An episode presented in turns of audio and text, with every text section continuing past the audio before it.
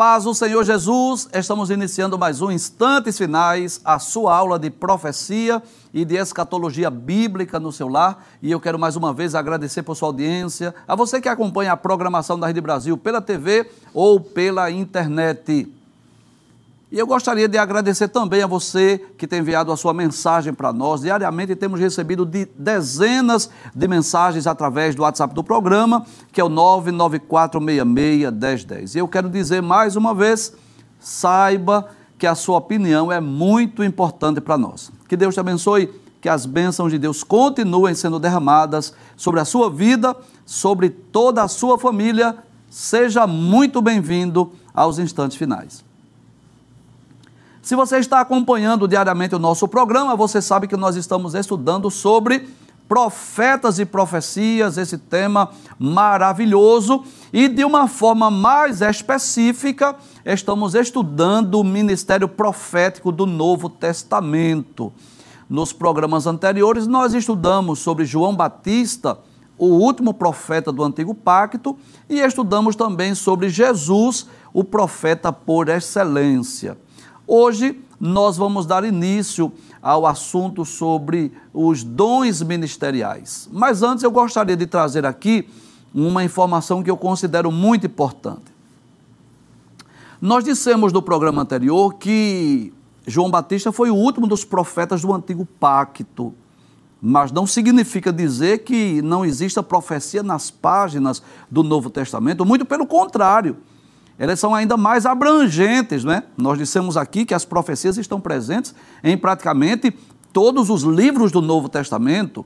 Nós dissemos aqui que Deus falou eh, nas páginas do Novo Testamento através de Cristo, falou também através do dom ministerial de profeta e falou também através do dom de profecia. Então, nós vamos perceber que as profecias continuam nas páginas do Novo Testamento e ao contrário do que muita gente pensa, não é que o ministério profético foi extinto, na verdade as profecias são mais amplas, são mais abrangentes. Só que o que foi extinto foi aquele ministério profético do Antigo Testamento com aquelas características. Quais, professor? Aqueles homens que eram escolhidos por Deus, separados por Deus para serem profetas, que dedicavam a sua vida apenas ao serviço de Deus, eram pessoas que eram consultadas pelos hebreus, pelos israelitas.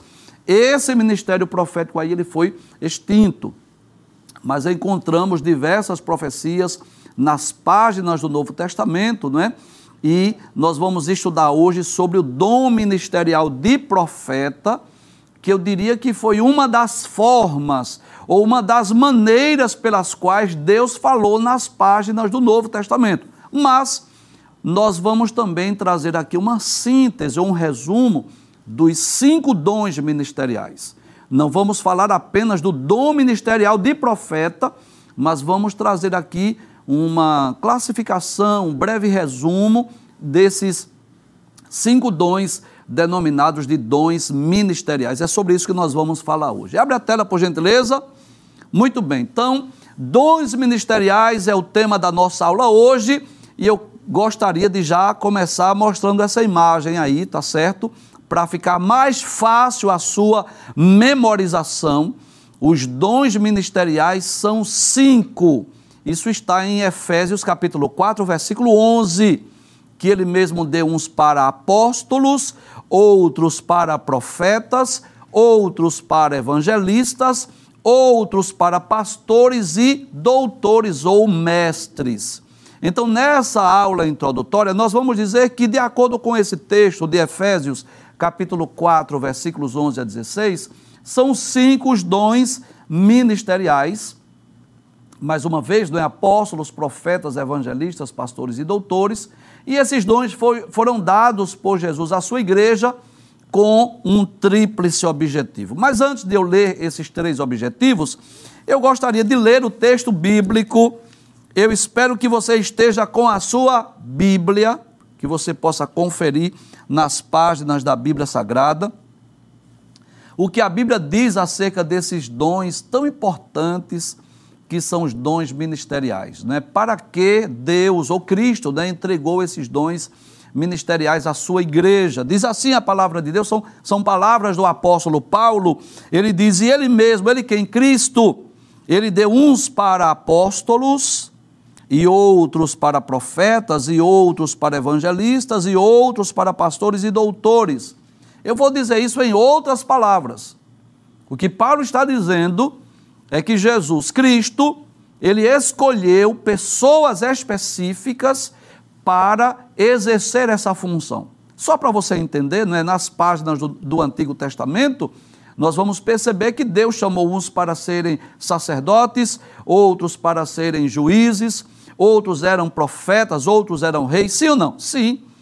Então, nas páginas do Antigo Testamento, nós vamos perceber que Deus chamou pessoas específicas para exercer essas funções. A função de profeta, a função de um juiz, a função de um sacerdote, a função de um rei. Então, assim como nas páginas do Antigo Testamento haviam serviços, ministérios específicos, nas páginas do Novo Testamento não é diferente.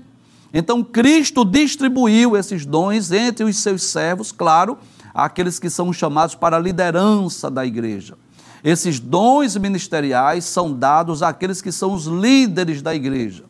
Mas para quê? Qual é o objetivo? No versículo 12, Paulo vai dizer: porque é que Cristo deu esses dons, distribuiu esses dons, querendo o aperfeiçoamento dos santos para a obra do ministério para a edificação do corpo de Cristo. Então, ele está visando a edificação da igreja, o crescimento espiritual da igreja.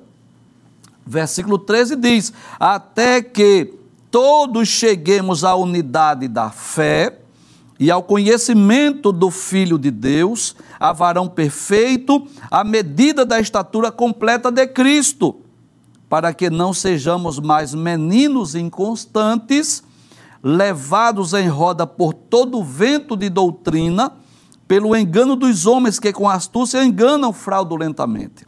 Antes, seguindo a verdade em amor, cresçamos em tudo naquele que é a cabeça, Cristo, do qual todo o corpo bem ajustado e ligado pelo auxílio de todas as juntas, segundo a justa operação de cada parte, faz o aumento do corpo para a sua edificação em amor. Então nós podemos dizer, não é, que dom, na verdade, significa um donativo, uma dádiva, um presente, uma bênção, uma graça que é dada por Deus ou por Cristo, visando, nesse caso aqui dos dons ministeriais, o crescimento e a edificação da igreja. Vamos abrir a, tela mais uma vez para nós lermos o tríplice propósito desses dons ministeriais. O primeiro é capacitar o povo de Deus para o serviço cristão. Porque sem esses dons ministeriais, eh, os líderes, a igreja, os servos de Deus não poderiam exercer sua função a contento. E como é que eles podem exercer essa função a contento? Recebendo da parte de Cristo esses dons, essas dádivas, esse presente, essa bênção que vai capacitá-los a fazer a obra de Deus. Segundo, promover o crescimento da igreja local. E o terceiro, desenvolver a vida espiritual dos discípulos de Jesus. Mas que coisa interessante! É bom nós lembrarmos isso, não é que nós encontramos nas páginas da Bíblia três grupos de dons. Existem os dons de serviço, existem os dons espirituais e os dons ministeriais. Então nós vamos perceber que são três grupos de dons distintos que são distribuídos para o povo de Deus, para que a igreja possa exercer a sua função para que os servos de Deus sejam capacitados para exercer diversas obras, diversas atividades na vida da igreja. E nós vamos mostrar aí para vocês uma tabela, você pode até tirar uma foto, é se você desejar, onde nós vamos apresentar estes três grupos de dons, que eles podem ser chamados também de dons de Deus, dons de Cristo e dons do Espírito Santo, exatamente para nós entendermos que a Trindade distribuiu esses dons para com o povo de Deus, para com a igreja. Abra a tela, por gentileza, para nós vermos é, essa, essa tabela. Pode passar, por gentileza? Isso, muito bem. Abre essa tela, por, por favor, aqui. Então, nós vamos perceber aqui que o primeiro grupo de dons são dons de serviço. Esse grupo de dons está lá na carta do apóstolo Paulo aos Romanos, capítulo de número 12. Ora, nosso objetivo hoje é falar sobre dons ministeriais, mas trazendo aqui algumas informações preliminares não é, ou introdutórias, eu quero lhe convidar para você abrir a sua Bíblia em Romanos capítulo 12. Veja o que o apóstolo Paulo diz é, acerca desses dons de serviço, capítulo 12, versículos 6 a 8 da Epístola aos Romanos. Paulo diz: De modo que, tendo diferentes dons ou dádivas, ou donativos, ele diz, segundo a graça que nos é dada. Veja aí, ele vai dizer assim: se é profecia, seja ela segundo a medida da fé, se é ministério, seja ministrar, se é ensinar, haja dedicação ao ensino, ou o que exorta, use esse dom em exortar, o que reparte, faça-o com liberalidade, o que preside com cuidado, o que exercita misericórdia com alegria. Então nós podemos perceber aqui que alguns desses dons de serviço, que também são chamados de dons de Deus, seria o dom de ensinar. Ensinar é um dom dado por Deus. De exortar, que significa encorajar, de repartir, não é? Aquela pessoa que tem aquela generosidade de, de compartilhar. É, com os bens materiais com o próximo, é, o dom de liderar, isso é um dom dado por Deus. Qualquer pessoa pode fazer um curso de administração, mas existem pessoas que receberam da parte de Deus esse dom para ser líder, não é? Ou aquele que exercita a misericórdia, que é aquela pessoa que está sempre pensando em ajudar o próximo, estender a mão ao aflito e ao necessitado. A nossa aula hoje, na verdade, é sobre os dons ministeriais, porque é através desses dons ministeriais, principalmente sobre o dom ministerial de profeta, que o Espírito Santo continua falando nas páginas do Novo Testamento, já que nossa, nossa aula não é nessa temporada é sobre profetas e profecias, nossa aula hoje é sobre os dons ministeriais. E você até já memorizou, porque nós já citamos aqui não é, em algumas ocasiões, que são apóstolos, profetas, evangelistas, pastores e doutores, que está em Efésios capítulo 4, versículo 11, que nós estaremos é, comentando ainda que rapidamente, sobre cada um desses dons.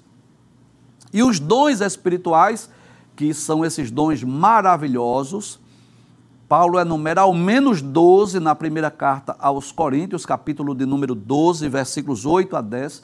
Paulo enumera ao menos 12 que é o dom da palavra da ciência, o dom da palavra da sabedoria, o dom de discernimento de espíritos, o dom da fé, o dom de operação de maravilhas, os dons de curar, o dom de profecia, o dom de variedade de línguas e o dom de interpretação das línguas. Inclusive, eu quero até deixar bem claro que, se Deus permitir, no próximo programa nós vamos falar sobre o dom de profecia. Este dom tão especial, tão importante, porém tão criticado, rejeitado e desprezado por muitas pessoas.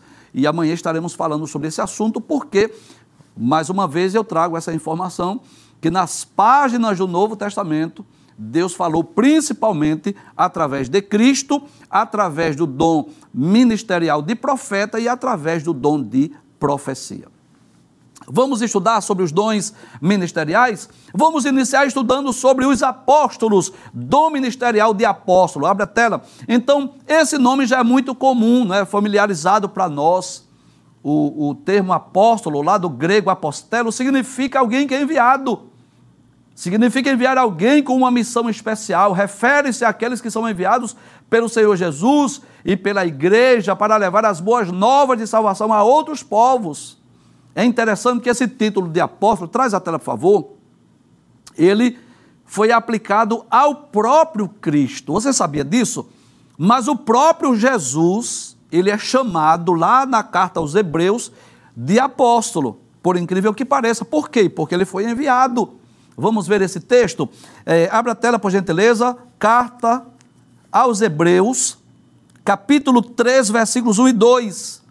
Quando o escritor aos Hebreus, ele está falando sobre a superioridade de Cristo Ele diz no capítulo 3, versículos 1 e 2. Pode trazer a tela, por favor? Eu espero que você esteja com a sua Bíblia. Ele diz: Pelo que, irmãos santos, participantes da vocação celestial, considerai a Jesus Cristo, apóstolo e sumo sacerdote da nossa confissão. Que coisa interessante. Jesus também foi chamado de apóstolo. E se você perguntar por que esse título foi atribuído a Cristo, porque ele também foi um enviado. Ele foi enviado por Deus para vir a essa terra com uma missão. Mas este título também foi atribuído aos doze, que nós chamamos, que nós conhecemos de colégio apostólico aqueles doze que foram os discípulos de Jesus, que acompanharam Jesus durante o seu ministério terreno. Abra, abra a tela, por gentileza. Evangelho de Jesus, escrito por Mateus, capítulo de número 10 versículo 1 e versículo 2, veja o que diz a palavra de Deus: E chamando os seus doze discípulos, deu-lhes poder sobre os espíritos imundos para os expulsarem e para curarem toda enfermidade e todo mal. Ora, o nome dos doze, dos doze apóstolos são estes: o primeiro Simão, chamado Pedro, e André, seu irmão, Tiago, filho de Zebedeu, e João, seu irmão, além de outros que Mateus continua falando aqui. Então, o descrevendo, né? Então, nós podemos dizer que esse título de apóstolo ele foi atribuído a Cristo porque ele foi o enviado de Deus, mas também foi atribuído àqueles doze que acompanharam Jesus durante o seu ministério terreno, aqueles que também, ao menos onze deles, né, foram testemunhas da sua ressurreição. Mas que coisa interessante, esse título também foi atribuído ao apóstolo Paulo, ainda que Paulo não tenha sido um daqueles doze, ainda que Paulo não tenha sido um dos doze discípulos de Jesus, mas Paulo também teve experiências com Cristo após a sua ressurreição. Jesus apareceu ao apóstolo Paulo e por isso ele também é descrito na, nas páginas da Bíblia como o apóstolo dos gentios. E o que significa apóstolo dos gentios? Aquele, aquele servo de Deus que foi enviado para levar a mensagem do Evangelho às pessoas de nações estrangeiras. Embora que Paulo tenha também pregado para judeus, mas o seu ministério foi muito mais voltado para pessoas de outras nações. Abra a tela, por gentileza, vamos perceber, era comum quando o apóstolo Paulo iniciava suas cartas, suas epístolas, ele sempre se identificava como apóstolo. Na carta aos Romanos, capítulo 1, versículo 1, por exemplo, ele diz: Paulo, servo de Jesus Cristo, chamado para apóstolo, separado para o evangelho de Deus. Olha, ele tinha muita convicção que havia recebido da parte de Deus esse chamado para ser um apóstolo. Mas não foi somente Paulo que recebeu esse título, Há outros personagens na Bíblia que também recebem o título de apóstolo. Barnabé é um deles, por exemplo, lá em Atos capítulo 14, versículo 14 diz: Ouvindo, porém, isto, os apóstolos Barnabé e Paulo. Veja que além de Paulo, Barnabé é também mencionado como apóstolo. E lá na carta de de Paulo aos Gálatas, capítulo 1, versículo 19, é, nós vamos perceber que Tiago, irmão de Jesus, também é mencionado, é chamado de apóstolo. Gálatas, capítulo 1, versículo 19, Paulo diz assim: E não via nenhum outro dos apóstolos, senão a Tiago, irmão do Senhor. Então, na verdade, eu posso dizer que havia um grupo específico de apóstolos, um grupo específico, que eram aqueles doze, aqueles que foram os discípulos de Jesus, são chamados de apóstolos. Desses doze, ao menos onze deles foram testemunhas da sua ressurreição. Mas não posso dizer que o número de apóstolos limitou-se a esse grupo de doze, porque Paulo, Barnabé, Tiago, irmão do Senhor, e outros também receberam esse título de apóstolo. Eu posso dizer que hoje também os missionários transculturais, aqueles que vão evangelizar em outros povos, outras nações, né? aqueles desbravadores, pregadores do evangelho, que vão abrir o que nós chamamos de novas frentes de trabalho, eles também são como apóstolos aqueles que são enviados com uma missão específica, aquela missão de pregar o Evangelho. Então eu posso dizer que daquele grupo dos doze, daqueles que seguiram a Jesus, que havia características específicas. Aquele grupo era um grupo seleto. Por quê, professor? Porque eles estiveram com Jesus durante o seu ministério e eles foram testemunhas da sua ressurreição. Mas depois disso, outros homens, outros servos de Deus são chamados de apóstolos, ainda que não tenham sido um dos doze, ainda que não tenham necessariamente visto Jesus após a sua ressurreição, mas receberam esse título de apóstolo porque foram enviados com uma missão especial. E é claro que nós abrimos um parêntese para explicar essa verdade que existem os verdadeiros e autênticos apóstolos chamados por Cristo e existem, infelizmente, é lamentável dizer isso, mas é uma verdade, aqueles que se intitulam apóstolos, mas que não têm o desejo no coração de ganhar almas, de pregar o Evangelho, e nem foram enviados por Cristo para uma missão específica. Em outras palavras, nem todos que se intitulam apóstolos na verdade são apóstolos de Cristo. O outro dom ministerial é o dom ministerial de profeta, e esse eu quero dar um destaque. Traz a tela, por favor. Eu quero dar um destaque especial, porque é através desse dom ministerial de profeta que o Espírito Santo continua falando nas páginas do Novo Testamento. Então eu posso dizer que entre aqueles que são chamados para a liderança da igreja, permita-me fazer essa comparação e eu espero que eu esteja lhe ajudando a compreender.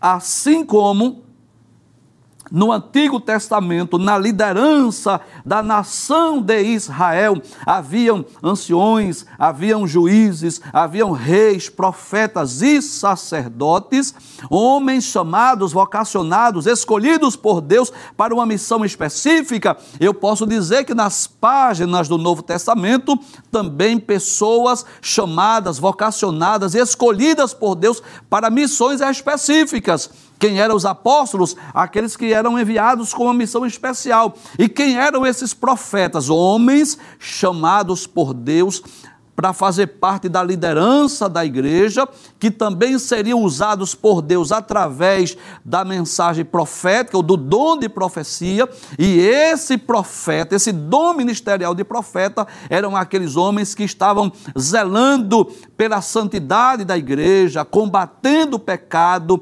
ensinando a palavra de Deus para que a igreja pudesse crescer sadia. Eu posso até fazer uma comparação que assim como o profeta do Antigo Testamento denunciava pecados, chamava o homem, a, aos homens ao arrependimento, é, zelavam pela santidade do povo de Deus do Antigo Pacto, eu posso dizer que aquele que recebeu da parte de Cristo o dom ministerial de profeta, semelhantemente denuncia pecado, chama os homens ao arrependimento e zela pela santidade da igreja. Qual a diferença, professor, entre o profeta do antigo pacto e o dom ministerial de profeta? É que no antigo pacto esses profetas eram reconhecidos pela nação e as pessoas iam consultá-lo. Vai viajar? Pergunta para o profeta. Alguém adoeceu? Vai na casa do profeta. A jumenta se perdeu? Vamos procurar o profeta. Vai para uma guerra? Pergunta para o profeta. Agora não. Agora não existe no, nas páginas do Novo Testamento nenhuma recomendação ou orientação para consultar o profeta, mas Deus continua falando. Abra a tela, por gentileza. Esse dom ministerial do profeta é o ofício principal. O, desculpe, o ofício principal do dom ministerial de profeta é proclamar a palavra de Deus, visando o que? A exortação, a consolação e edificação da igreja. Traz a tela Assim como no antigo pacto, o profeta, ele zelava pela santidade da nação de Israel, esse profeta, agora esse dom ministerial de profeta, está trabalhando, visando a santidade da igreja. Abra sua Bíblia e confira comigo um texto que está na primeira carta de Paulo aos Coríntios, capítulo 14, e eu faço questão de explicar isso. Esse texto da primeira carta de Paulo aos Coríntios, capítulo 14, Paulo está falando de forma mais específica do dom de profecia. Quero ser muito é, claro aqui, ele não está falando necessariamente do dom ministerial de profeta, está falando do dom de profecia.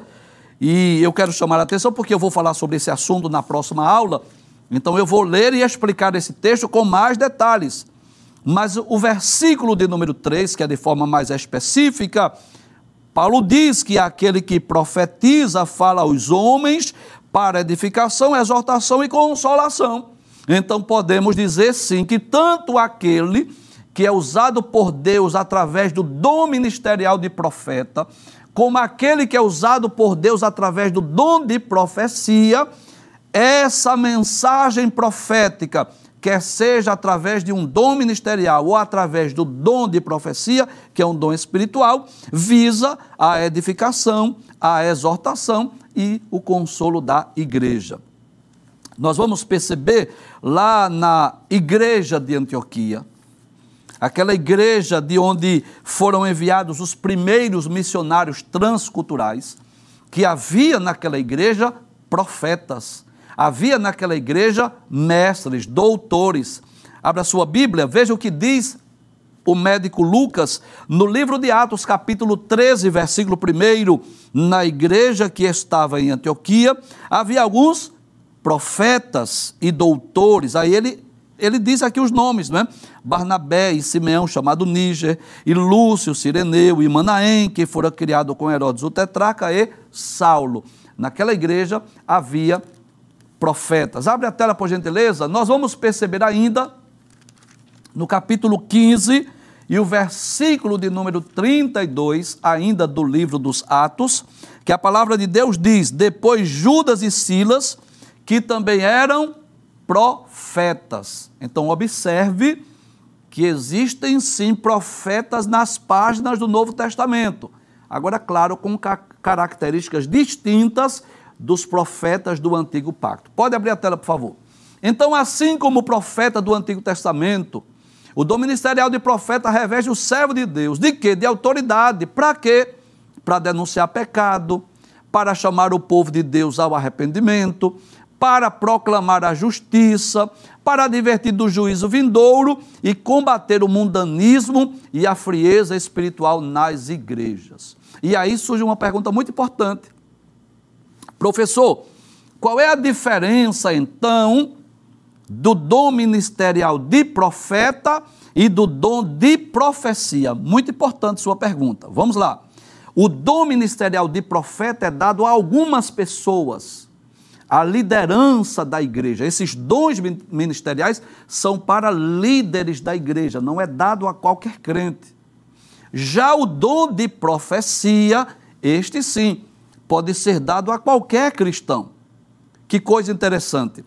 Qualquer crente que seja batizado com o Espírito Santo, ele pode ser usado através do dom de profecia, ainda que não exerça o dom ministerial de profeta. E aquele que é líder e recebe o dom ministerial de profeta, ele também vai profetizar e serão poderosamente usados por Deus através da mensagem profética, através do dom de profecia, visando sempre a saúde espiritual da igreja. São aqueles pregadores e ensinadores que usam a Bíblia Sagrada, que pregam a palavra de Deus, que ensinam as sagradas escrituras, mas também são poderosamente usados por Deus para profetizar para, para ser um porta-voz de Deus, para ser um instrumento nas mãos de Cristo, zelando sempre pela santidade da igreja. Vamos para o outro dom ministerial, o dom ministerial de evangelista. Que dom extraordinário! O evangelista é aquele ganhador de almas, aquele pregador do evangelho. A palavra evangelista, lá do grego, é o evangelistes, significa um pregador do evangelho, um mensageiro das boas novas. E essa imagem você já deve saber, não é? É claro que é uma imagem meramente ilustrativa, mas você percebe aí Filipe pregando para o eunuco, quando o eunuco ia na sua carruagem, lendo o livro do profeta Isaías, que ele pergunta assim: Entendes tu que leis? E ele disse: Eu como eu poderei entender se alguém me não explicar, não é? E Filipe subiu na carruagem e explicou que Isaías estava falando acerca de Cristo. Olha, o evangelista, quem é o evangelista? Traz a tela. É aquela pessoa que faz parte da liderança da igreja. Você conhece pessoas assim. Eu vou falar até no plural, pessoas assim, evangelistas, cujo coração arde pela evangelização, cujo desejo é ganhar almas, pregar o evangelho. O desejo do evangelista é ver as almas se rendendo aos pés de Cristo ver os, os desviados voltar. O evangelista está sempre interessado em realizar trabalhos evangelísticos, né? mutirão de evangelismo, cruzadas, enfim, está sempre incomodado, desejando aproveitar todas as oportunidades para pregar o evangelho. E a Bíblia menciona alguns evangelistas, né? Por exemplo, lá no livro de Atos, capítulo 8, versículo 5, é o exemplo de Filipe, esse homem que foi poderosamente usado por Deus, não só para pregar o evangelho, mas para fazer milagres, coisas extraordinárias. Atos capítulo 8, versículo 5 a 8 diz assim: E descendo Filipe à cidade de Samaria, lhes pregava a Cristo, e as multidões unanimemente prestavam atenção ao que Filipe dizia, porque ouviam e viam os sinais que ele fazia. Pois que muitos espíritos saíam de muitos que os tinham, clamando em alta voz, e muitos paralíticos e coxos eram curados. E eu vou abrir meu coração para você. Eu vou, eu vou dizer que esse texto de Atos, capítulo 8, versículo 8, é um dos textos que eu amo, dos, dos meus textos prediletos. Porque a Bíblia diz que havia grande alegria naquela cidade. Ou seja, um homem só cheio do Espírito, um evangelista, um ganhador de almas, um pregador do Evangelho, levou alegria para a cidade de Samaria. E havia grande alegria naquela cidade. Pode abrir a tela, por gentileza? Então, o maior desejo do evangelista qual é? É a salvação dos perdidos, é o retorno dos desviados. Paulo também se destaca como evangelista, um pregador do evangelho. Paulo amava tanto a evangelização que, mesmo quando estava preso, ele pregava para os guardas. Ele diz isso aos Filipenses, capítulo 1, versículos 12 e 13, que as suas prisões serviram de proveito para o evangelho, porque a guarda do palácio, a guarda pretoriana, ouviu a mensagem do evangelho. Timóteo é um grande exemplo de um evangelista. A segunda carta de Paulo a Timóteo, capítulo 4, versículos 1 e 2 e o versículo 5, Paulo apresenta aqui Timóteo como um autêntico evangelista. Segunda carta de Paulo a Timóteo, capítulo 4, versículo 5, Paulo exortando, ensinando a Timóteo, seu filho na fé, ele diz: Mas tu se sóbrio em tudo, sofre as aflições, faze a obra de um evangelista. E qual é essa obra de evangelista, professor? Está nos versículos 1 e 2. Conjuro-te, pois, diante de Deus e do Senhor Jesus Cristo, que há de julgar os vivos e os mortos na sua vinda e no seu reino, que pregues a palavra, instes a tempo e fora de tempo. Então, esse evangelista é aquela pessoa que, é, que faz parte da liderança da igreja, e não confunda. Eu vou trazer uma informação aqui que eu considero importante. Qualquer crente pode ser um ganhador de almas, um pregador do evangelho e pode ganhar muitas almas para o reino de Deus. Ele tem sede pela evangelização, tem desejo de evangelizar, mas não significa dizer que ele recebeu o dom ministerial de evangelista, não. Porque o dom ministerial de evangelista é dado à liderança, tá certo? Então, claro, é como o dom de profecia.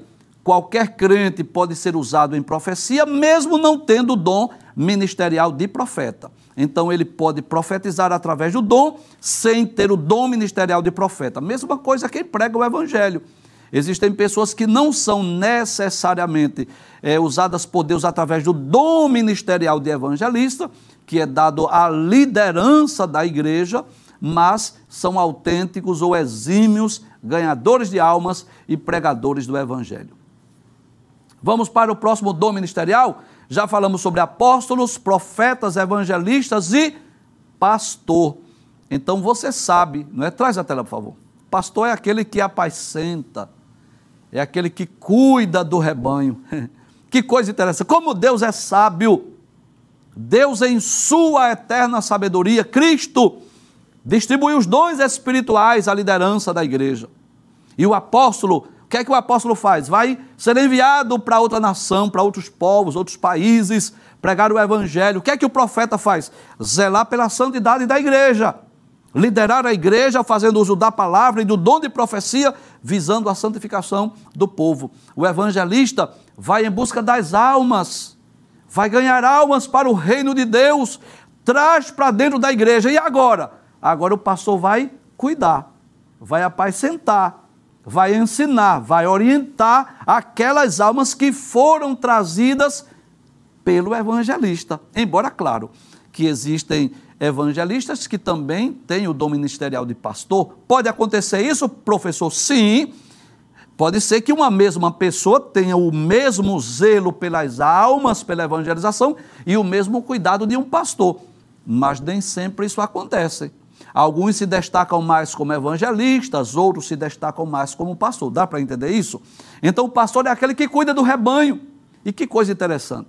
Há um paralelismo, há muita é, similaridade com, é, com o pastor do Antigo Testamento, o pastor de ovelhas, no sentido literal, com o pastor das ovelhas de Cristo. Abra a tela, por gentileza. A Bíblia traça um paralelo de, entre a profissão de pastor e o dom ministerial de pastor. Por exemplo, o líder das ovelhas é chamado de pastor, é assim, assim como Abel era um pastor de ovelhas. Cada salvo é comparado a uma ovelha. Não é? Foi ele que nos fez povo seu e ovelhas do seu pasto, é o que diz o Salmo 100, verso 3. O grupo de ovelhas é chamado de rebanho. Paulo diz aos, aos líderes da igreja de Éfeso, né? ele diz: é, apacentai o rebanho do Senhor. Então, por isso que nessa imagem à esquerda, você tanto vai ver a imagem do pastor de ovelhas, no sentido literal, mas você vai ver também a imagem de um, um servo de Deus com a, a, Bíblia e o microfone, que também é pastor, mas de, nesse caso no sentido espiritual, né, cuidando das ovelhas de Cristo. E nós colocamos aí uma informação muito importante, que a função do pastor é múltipla ele é ao mesmo tempo, olha que coisa interessante, ele é pregador, ensinador, conselheiro, juiz, psicólogo, conciliador, administrador, etc., além de outras funções. E cabe ao pastor velar pelas ovelhas, como tem de dar conta delas. Capítulo 13, versículo 17 da Epístola aos Hebreus. Né? Traz a tela, por favor. E eu me dirijo com muito respeito, mas como professor sinto-me na obrigação de dizer isso, que os pastores cuidam das ovelhas que não são dele, que não lhe pertencem, embora que ele, ele diga assim, são as minhas ovelhas, mas na verdade aquelas ovelhas pertencem a Cristo. Isso me faz lembrar de Davi, que cuidava das ovelhas de seu pai. Me faz lembrar de Moisés, que cuidava das ovelhas de Jetro, seu sogro. Me faz lembrar de Jacó, que cuidava das ovelhas que eram de Labão. E é, é isso que a Bíblia diz, capítulo 13, versículo 17. Né? Obedecei a vossos pastores, então nós, como ovelhas, temos a obrigação, a responsabilidade de obedecer aos nossos pastores, de sermos sujeitos, submissos a eles. Por quê? Eles velam pelas nossas almas, eles têm um zelo pelas nossas almas, como aquele que hão de dar conta delas. Então, eles estão responsáveis pelas ovelhas que não são deles, na verdade pertencem a Cristo e um dia irão prestar conta de cada uma dessas ovelhas. E para concluir, o dom ministerial de mestre ou dom ministerial de doutor. Então, abra a tela, por gentileza. O, o termo deriva-se do grego de dascalos, que significa doutor ou mestre. Então, a atividade primordial do mestre ou doutor é ensinar a Bíblia Sagrada. Os mestres, quem são os mestres, professor? São aqueles que têm de Deus um dom especial. Para quê? Esclarecer, para expor, para proclamar a palavra de Deus, a fim de edificar a igreja. O objetivo do doutor, do mestre, é promover a edificação da igreja.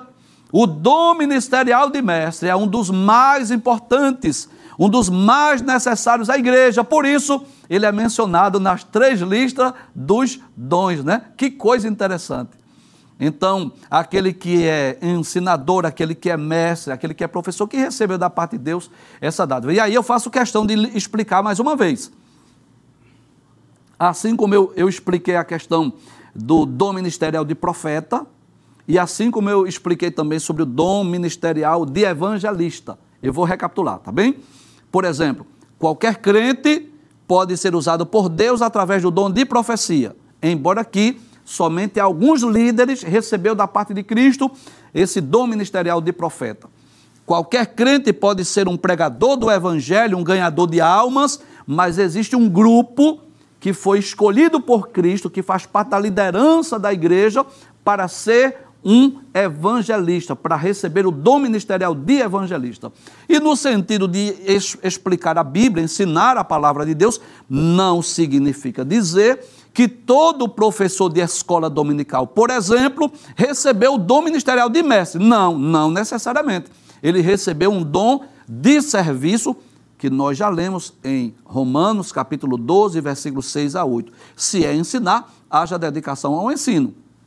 Qualquer crente pode ser um professor de escola dominical, pode ser um professor do discipulado. Agora, esses líderes, a liderança da igreja, alguns deles receberam esse dom ministerial de mestre, que eu diria são teólogos, são escritores, são ensinadores da palavra de Deus. Para encerrar, para concluir, vamos mostrar mais uma tabela, para na prática nós vermos cada um desses dons ministeriais. Pode abrir a tela, por gentileza. Então, quem é o apóstolo, o professor? Na prática, é aquele que é enviado com uma missão especial. Um missionário transcultural, por exemplo, hoje pode ser é, considerado como um apóstolo. Quem é esse profeta, professor? Do dom ministerial de profeta. É aquele que fala em nome de Deus, visando a santidade, o bem-estar espiritual da igreja. E o evangelista é o pregador do evangelho, aquele que é ganhador de almas. E o pastor, aquele que cuida das ovelhas, um apacentador, um orientador. E quem é o, o doutor é o mestre, o ensinador, o teólogo ou o escritor. Não tenho dúvida disso. Traz a tela que esses dons ministeriais, como já dissemos, foram dados à liderança da igreja e através desses dons ministeriais, o Espírito Santo continua falando nas páginas do Novo Testamento, principalmente através do dom ministerial de profeta.